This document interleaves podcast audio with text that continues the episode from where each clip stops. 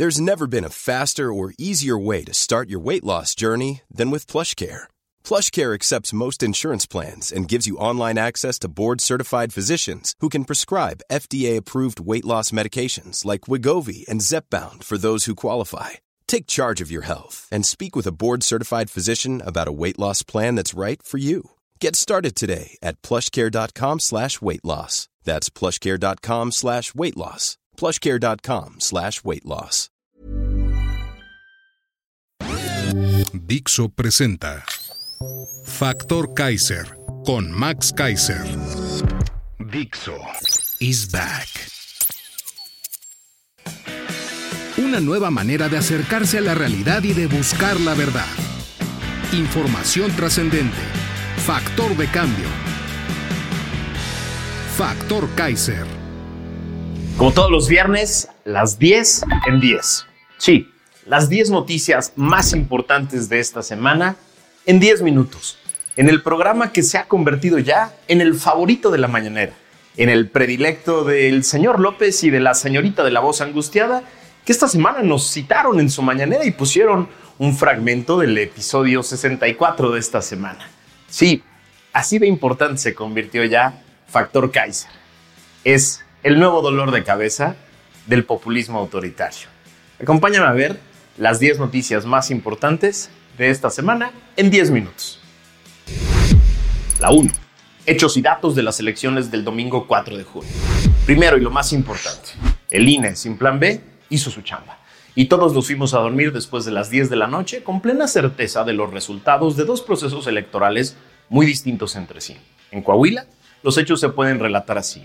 Un buen gobierno que ha dado muy buenos resultados en materias muy delicadas como la seguridad y el desarrollo económico, que tiene muy buena relación con los empresarios y organizaciones ciudadanas, que provocó una alianza unificada en torno a un buen candidato, joven y sin esqueletos en el closet, que fue parte del gobierno exitoso saliente y que pudo comunicar fácilmente el mensaje de vamos bien, ¿para qué le movemos? No dejemos que entre Morena. Frente a ellos, una oposición estatal dividida, un pésimo candidato de Morena, conserva arraigo en el Estado con un ex precandidato de Morena que en necio se fue a competir por otro partido. Resultado, la alianza PRI-PAN-PRD arrasó con el 56.9% de la votación contra el 21% de su más cercano competidor y se llevó todas las diputaciones de mayoría en juego, con una participación del 56% de los electores. En cambio, en el Estado de México todos los factores antes descritos parecen ser contrarios.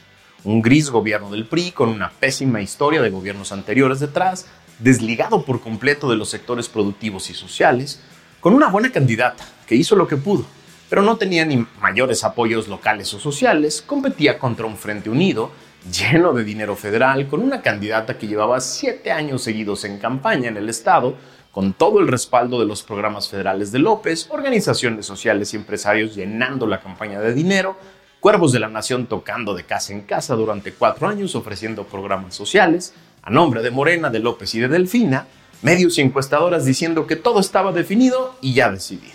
Resultado, 50% de los electores del estado dijeron vamos a salir a votar, mientras el 50% restante se quedó en su casa. Y así, las redes clientelares, la compra de votos y la movilización federal se llevaron la contienda con 52% a favor de Delfina y 44% a favor de la candidata de la alianza opositora. Ocho puntos de diferencia. Contra los 20 que pronosticaban las encuestadoras previas a la jornada, e incluso algunas encuestadoras de salida que ojalá cambien de chamba que decían que había 18 puntos de diferencia. Así, Delfina gobernará representando al 26% de los electores con credencial del Estado, es decir, 3.2 millones de votos de los 12.7 millones de electores que están registrados. Esos son los datos y allí están claros para todos. La 2. Actores y responsables de los éxitos y fracasos de la elección. Son cinco grupos de actores. Primero, los gobiernos en turno. Cuentan y cuentan mucho. La diferencia entre ambos gobernadores, sus resultados y sus relaciones con los actores clave del Estado no puede ser más grande entre Del Mazo de Ledomex y Riquelme de Coahuila.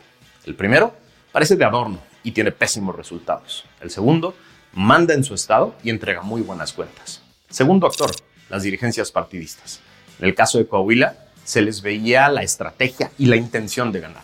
En el caso de Ledomex, se les veía tímidos, inseguros, temerosos, con un mensaje muy difícil de entender de ahí la diferencia en los resultados.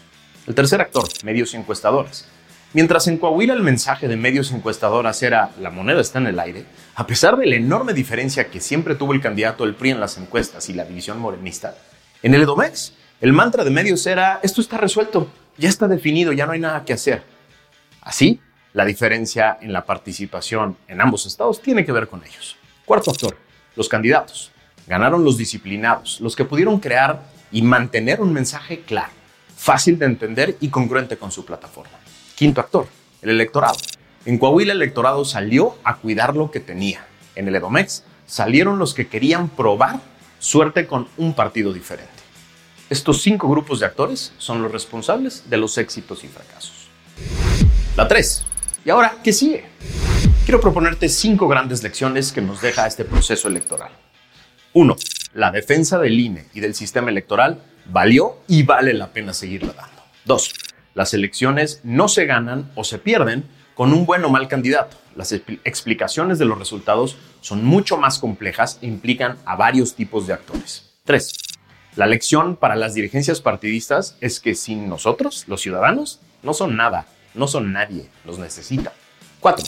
Así, más les vale a las dirigencias y burocracias partidistas tomarnos en serio y dejar de utilizar el concepto ciudadano como un simple membrete y nos convoquen a participar de verdad en tres cosas. Definición de la agenda, del método de selección de candidatos y la definición de los candidatos. Si no, no vamos a estar ahí. La quinta lección es muy clara. México necesita mucho más ciudadanía informada, activa, exigente y participativa y mucho menos pueblo homogéneo, apático y manipulable. La 4. Factor Kaiser, el nuevo programa favorito de la infame mañanera. Sí, el miércoles 7 de junio, a través de la cuenta oficial de Twitter del presidente de la República y en los diferentes canales oficiales del gobierno, en donde pasa la infame mañanera, se transmitieron fragmentos del episodio 64 de Factor Kaiser en el que analizamos la elección del domingo pasado. Escogieron el fragmento en el que yo expongo que los cuervos de la nación llevan cuatro años tocando de puerta en puerta, amenazando personas de perder sus programas sociales si no votan por Morena y pretendieron burlarse en la mañanera de quienes definimos, por eso, la elección del Edomex como una elección de Estado. En el episodio 65 de Factor Kaiser le contesté al presidente con 10 elementos que él mismo utilizó cuando era oposición para definir una elección como elección de Estado. Aunque viole mi derecho a la libertad de expresión, como ya se los dijo claramente la Comisión Interamericana de Derechos Humanos, le repito, presidente, no me va a callar. Y voy a seguir denunciando y explicando la corrupción, los abusos de poder y los fracasos de su gobierno. Siga sintonizando Factor Kaiser. Aquí seguiremos exponiendo sus mentiras. Aquí lo vemos, aquí lo esperamos. La 5. Ejecución de civiles en video. Un terrible video de una cámara de seguridad muestra el momento exacto en el que militares presuntamente asesinan a cinco civiles en Nuevo Laredo, Tamaulipas, de acuerdo con una nota de Univision y El País, que tuvieron acceso a las imágenes y que las expusieron al público el miércoles de esta semana.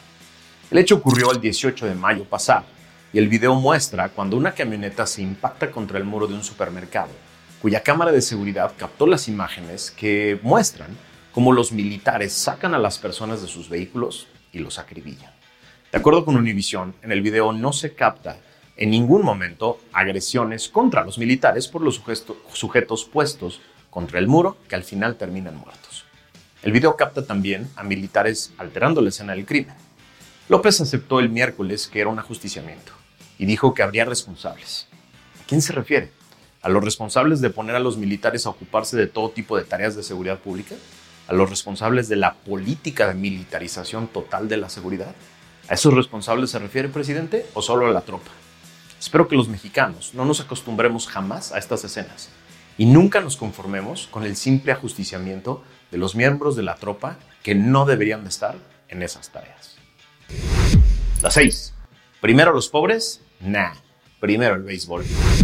En la primera plana del Universal del miércoles de esta semana nos enteramos de que entre 2019 y 2022 el gobierno mexicano ha gastado más de 1.700 millones de pesos en remodelar grandes estadios de béisbol y construir pequeños campos en unidades deportivas de al menos 11 estados del país. El dinero para fortalecer al deporte predilecto de López ha salido del Programa para el Mejoramiento Urbano, que administra la Secretaría de Desarrollo Urbano y Territorial del hijo de uno de sus académicos favoritos. un fondo que lanzó el gobierno de López en 2019 para reducir el rezago urbano y social de municipios vulnerables del país, es decir, de los más pobres.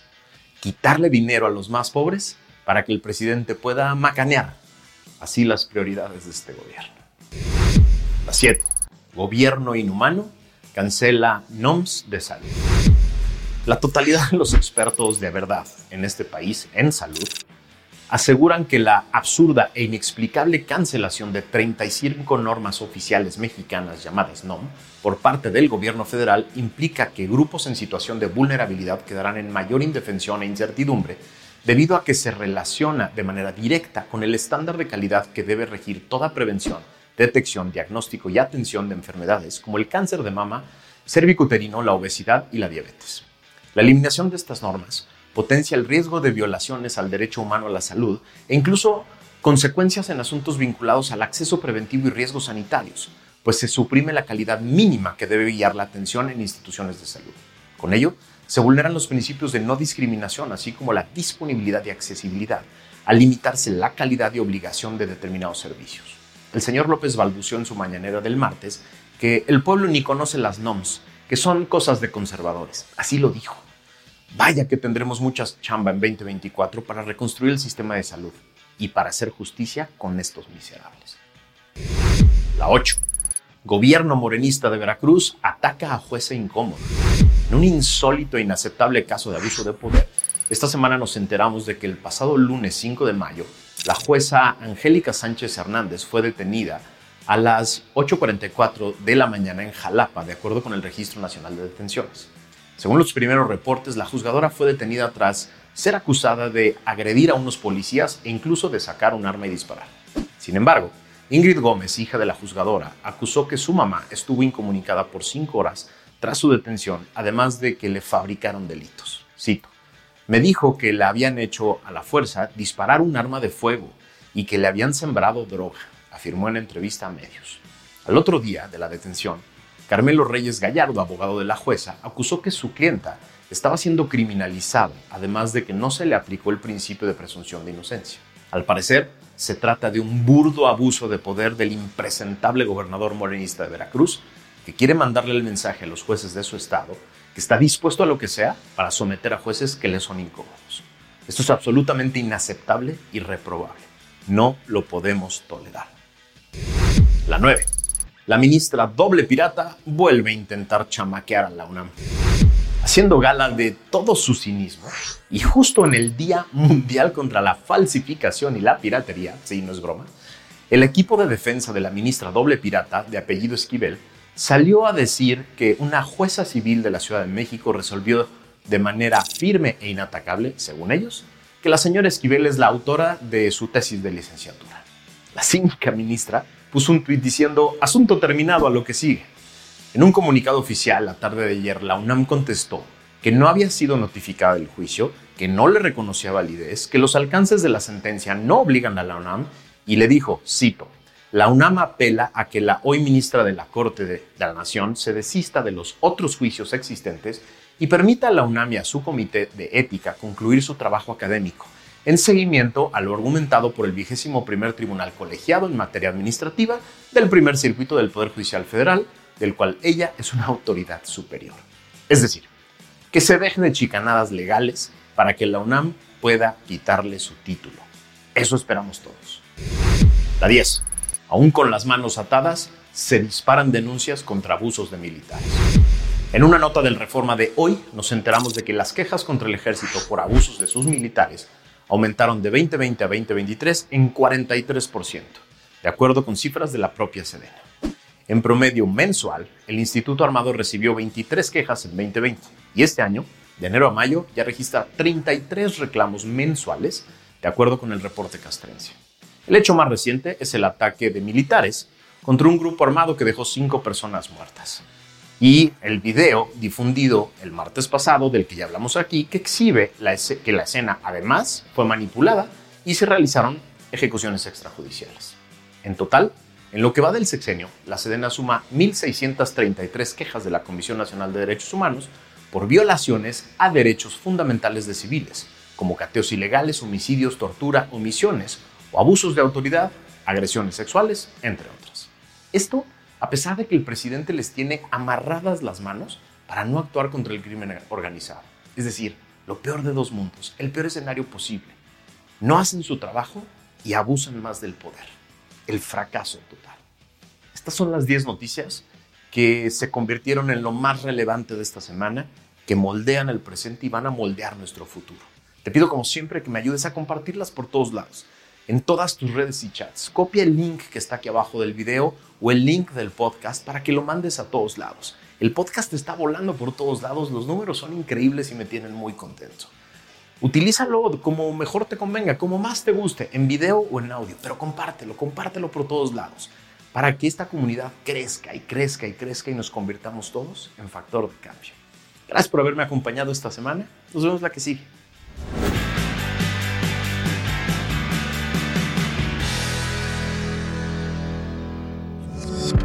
Dixo is back. When you make decisions for your company, you look for the no brainers. If you have a lot of mailing to do, stamps.com is the ultimate no brainer. Use the stamps.com mobile app to mail everything you need to keep your business running with up to 89% off USPS and UPS. Make the same no brainer decision as over 1 million other businesses with stamps.com. Use code PROGRAM for a special offer. That's stamps.com code PROGRAM.